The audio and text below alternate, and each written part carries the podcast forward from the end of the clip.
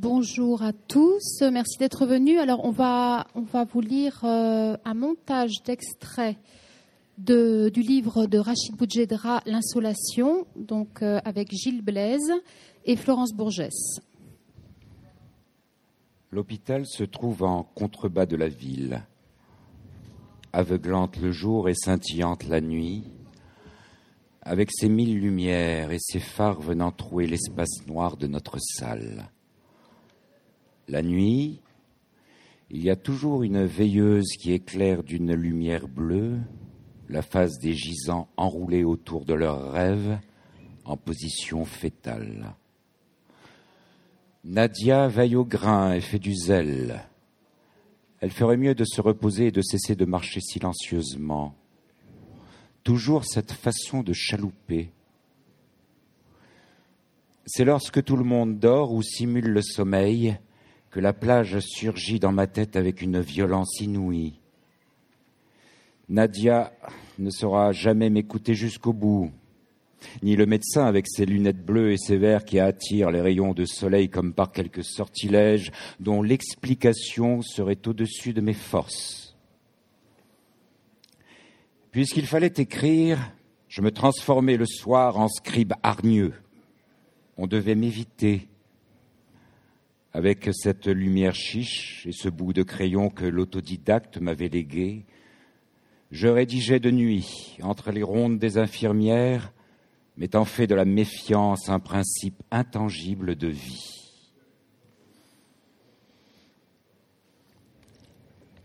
Été comme hiver, la plage était toujours déserte. Elle portait en son milieu le mausolée blanc d'un saint mort depuis longtemps, mais qui continuait à la hanter. Elle était adossée à une immense forêt de chênes lièges et d'eucalyptus. Personne ne s'y risquait. À cause d'un vieillard boiteux qui venait y faire les cent pas en rechignant contre Matou, aussi vieux que lui, grognard invétéré et amateur d'oursins noirs, que le bonhomme ouvrait avec un canif et gobette à longueur de journée. De temps en temps, il en laissait un, à l'appréciation de son chat, aux énormes moustaches blanches tombant par terre, aux rubans rouges passés autour du cou. Le chat était blanc, le vieillard qui boitait était noir. À eux deux, ils peuplaient la plage où débouchait un oued desséché l'été et en cru l'hiver. Je savais bien que ce n'était pas un lieu où on pouvait amener une jeune fille de bonne famille, fréquentant un lycée de bonne renommée. Mais Samia avait insisté pour y venir, et j'avais cédé, dans l'espoir qu'elle trouverait le paysage sinistre et le nègre avec son chat inquiétant. Je la connaissais bien, cette plage, avec ses oursins à fleur d'eau et ses rochers coupants, sa forêt innombrable, et derrière la forêt, la montagne, qui avait toujours l'air de voguer entre eau et brouillard. J'avais mis Samia en garde contre tous les sortilèges possibles et imaginables qu'on pouvait subir sur cette maudite plage où personne ne venait se baigner, devenu le repère de barbus plus ou moins louches s'y arrêtant pour boire en cachette et de chats plus ou moins blancs faisant le guet pour manger des oursins, à condition qu'on eût la patience de les leur ouvrir. Autrement, ils restaient sur leur fin de salmatou enrubanné de satin rouge et crasseux. Tu avais répondu qu'entre la prison du jour et la prison de la nuit, tu avais bien, besoin, de, sortilèges. Et elle avec toi sur cette plage.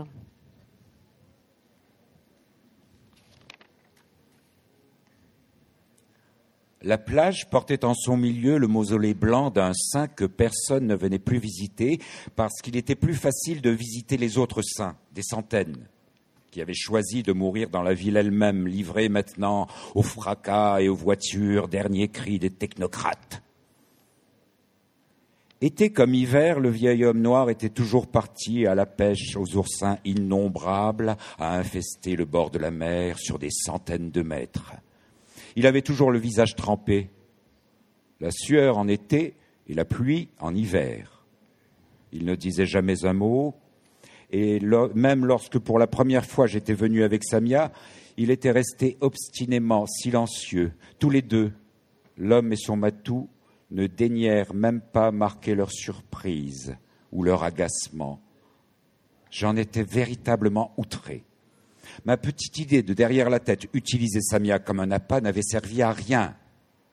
Il fallait se vouer au mirage et laisser le miroitement du soleil et de l'eau venir à bout de ma jeune compagne, conquise un jour de grande pluie cinglant les vitres de la salle de classe, pendant un cours sur le thème du suicide dans un pays où les paysans ne mangent pas à leur faim. Mais, disait-elle, Faire comme moi et se résigner à aller de la prison du père à celle du mari, c'est comme sucer des petits cailloux pour tromper sa faim. Ça ne résout rien. Et l'affrontement est devenu de plus en plus nécessaire. Jusqu'à quand vais-je accepter cette situation qui m'est imposée parce que je suis une femme?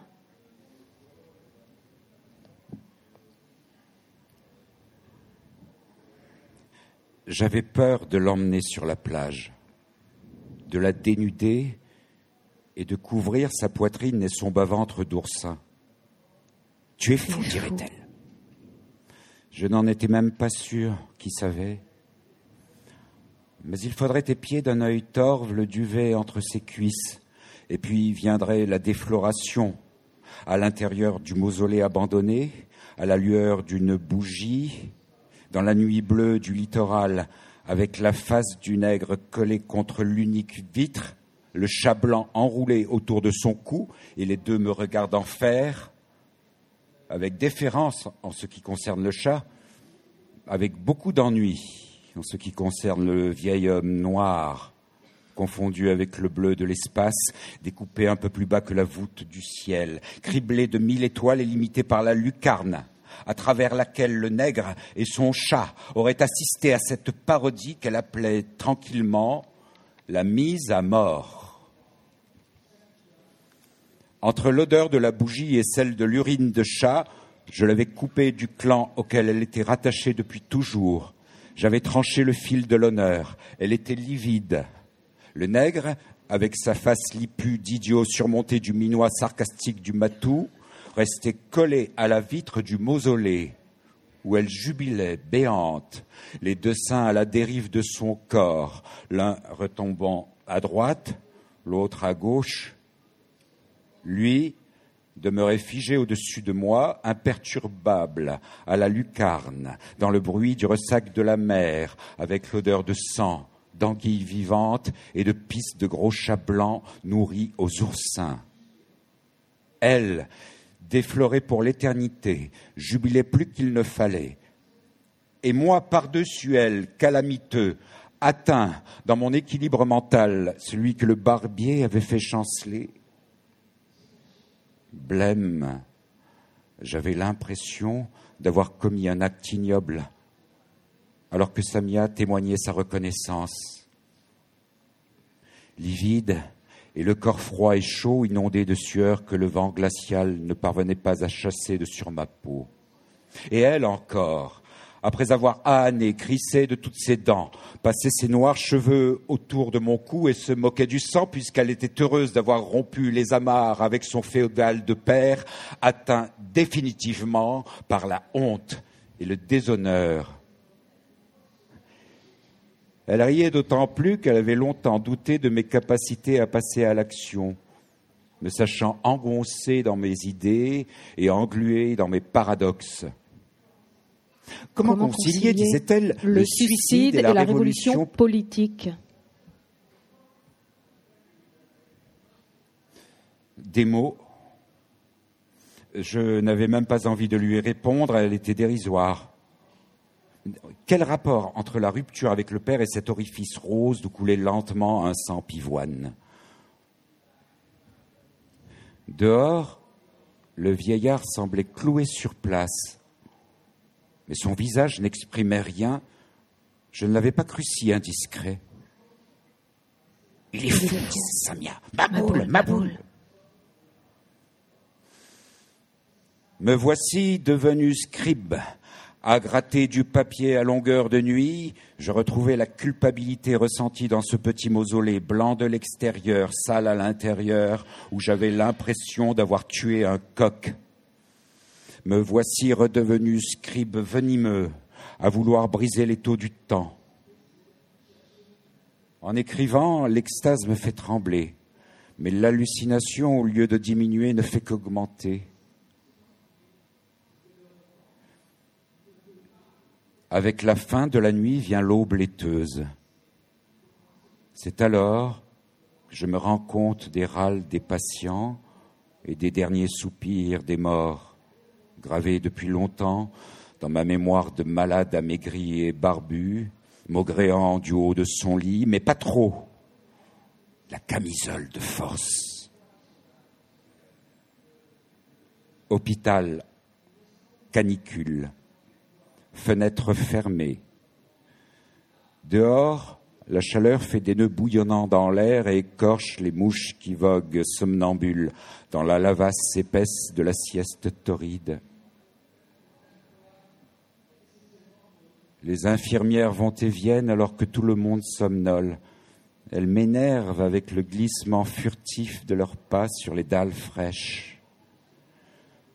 À travers les persiennes à moitié tirées, le foisonnement multicolore m'atteint en plein visage et fait vibrer l'air plus que raréfié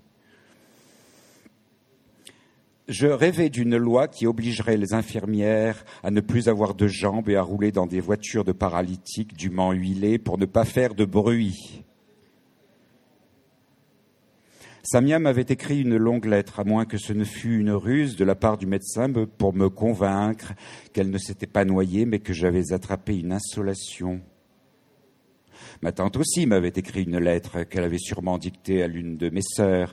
Elle disait à plusieurs reprises cette manie des répétitions, que c'était normal que je fusse à l'hôpital. Elle disait aussi qu'avec ma seule habitude de vadrouiller sur les plages à longueur d'année, il était normal que j'eusse très mal à la tête. À moi maintenant de régenter l'horreur. Viol de ma mère en pleine lumière de l'été, à côté du puits où elle était venue puiser l'eau, par terre, à la manière des moutons de mon enfance que j'avais vu tuer et dépecer. Elle avait parlé longuement, sans aucune colère. Vingt ans que cela dure. Cela avait coïncidé avec l'année du séisme, qui avait tout dévasté, dans une ville où il n'y avait plus que des gravats accumulés les uns sur les autres. Il l'avait coincée au moment où elle se baissait pour remonter le seau d'eau qu'elle avait jeté dans le puits. Et là, dans une plaque de soleil. Il l'avait violentée et pénétrée sans prendre le temps de la déshabiller, ni même de lui ôter complètement sa culotte restée accrochée à mi-cuisse, lui donnant un air saugrenu, que le satyre n'avait même pas remarqué. Il lui avait mordu la langue et l'avait tant terrorisé qu'il avait fini par la déposséder de son plus précieux atout pour un éventuel mariage. Et la voilà maintenant qui avait l'air idiote, même pas évanouie ouverte pour l'éternité. Elle avait ainsi perdu l'ultime secret de son sang coulant frêle à travers ses cuisses et ses dessous mal tirés. Devenue la maîtresse de son beau-frère, elle n'avait rien dit, ne s'était même pas lavée et avait traîné dans son sillage des gouttelettes de sang le restant de l'après-midi.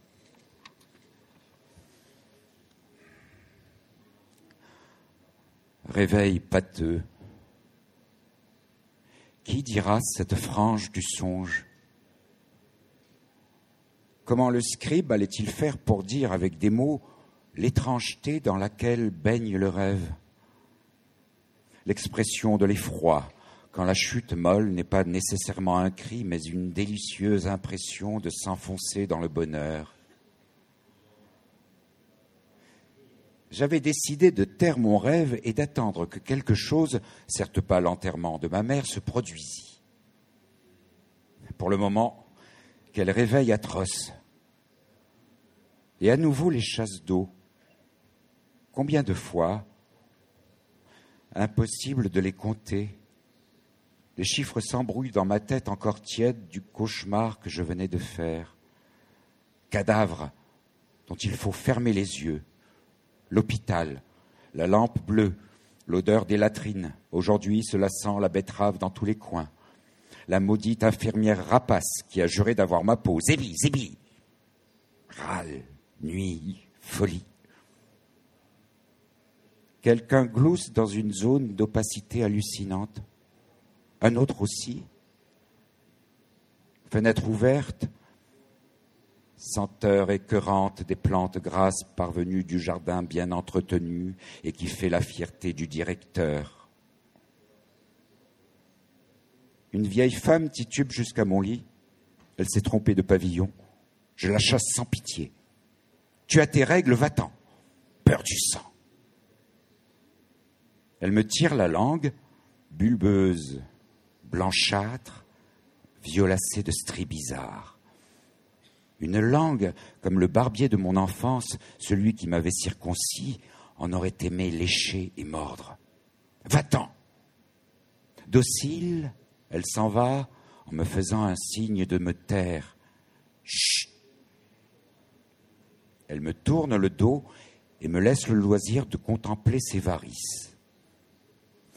On aurait dit des scorpions qui grouillent sur une croûte blanchâtre de vieux pain rassis, peint au bleu de méthylène. Puis le silence revenait et les bribes de sommeil collées à mes yeux brouillaient ma perception des choses, à tel point qu'à nouveau les souvenirs reprenaient possession de ma mémoire.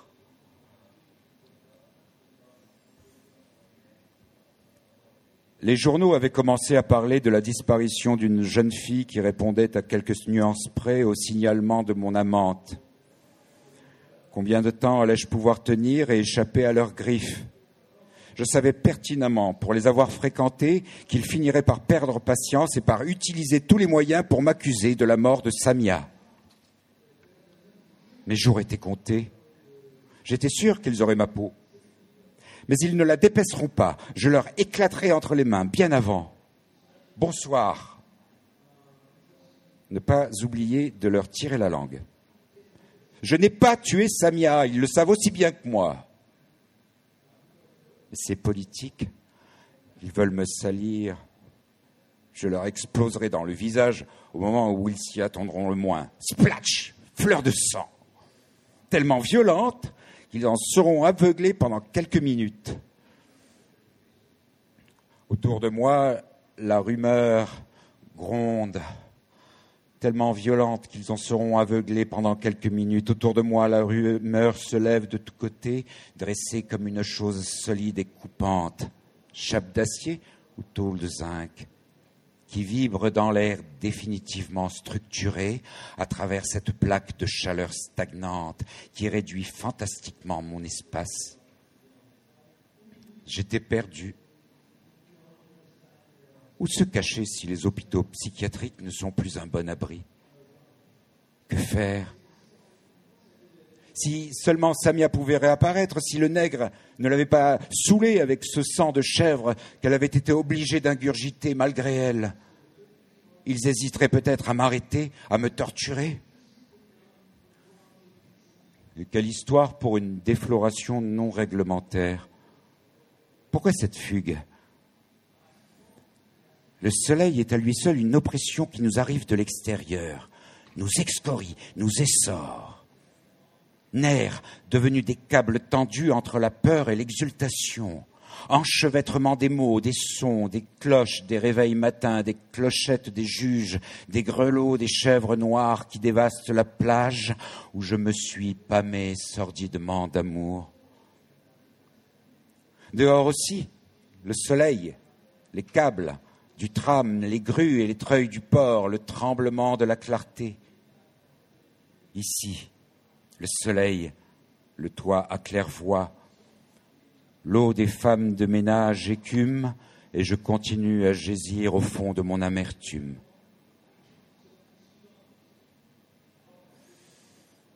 Ma mère est morte,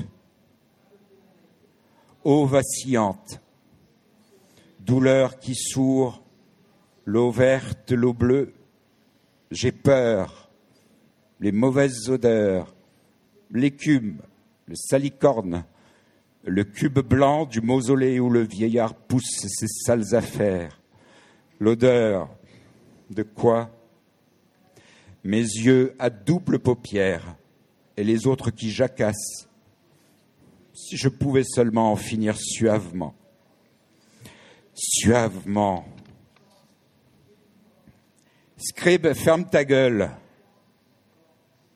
Que le marteau pilon mette ta rage en pièces. Il n'y a plus d'arbres, ni l'ombre des arbres. Tu parles, scribe. Le peuple tournoie dans les ruelles sans idée préconçue. Il tousse, il meurt tous les jours et continue à signer avec le pouce, menu fretin.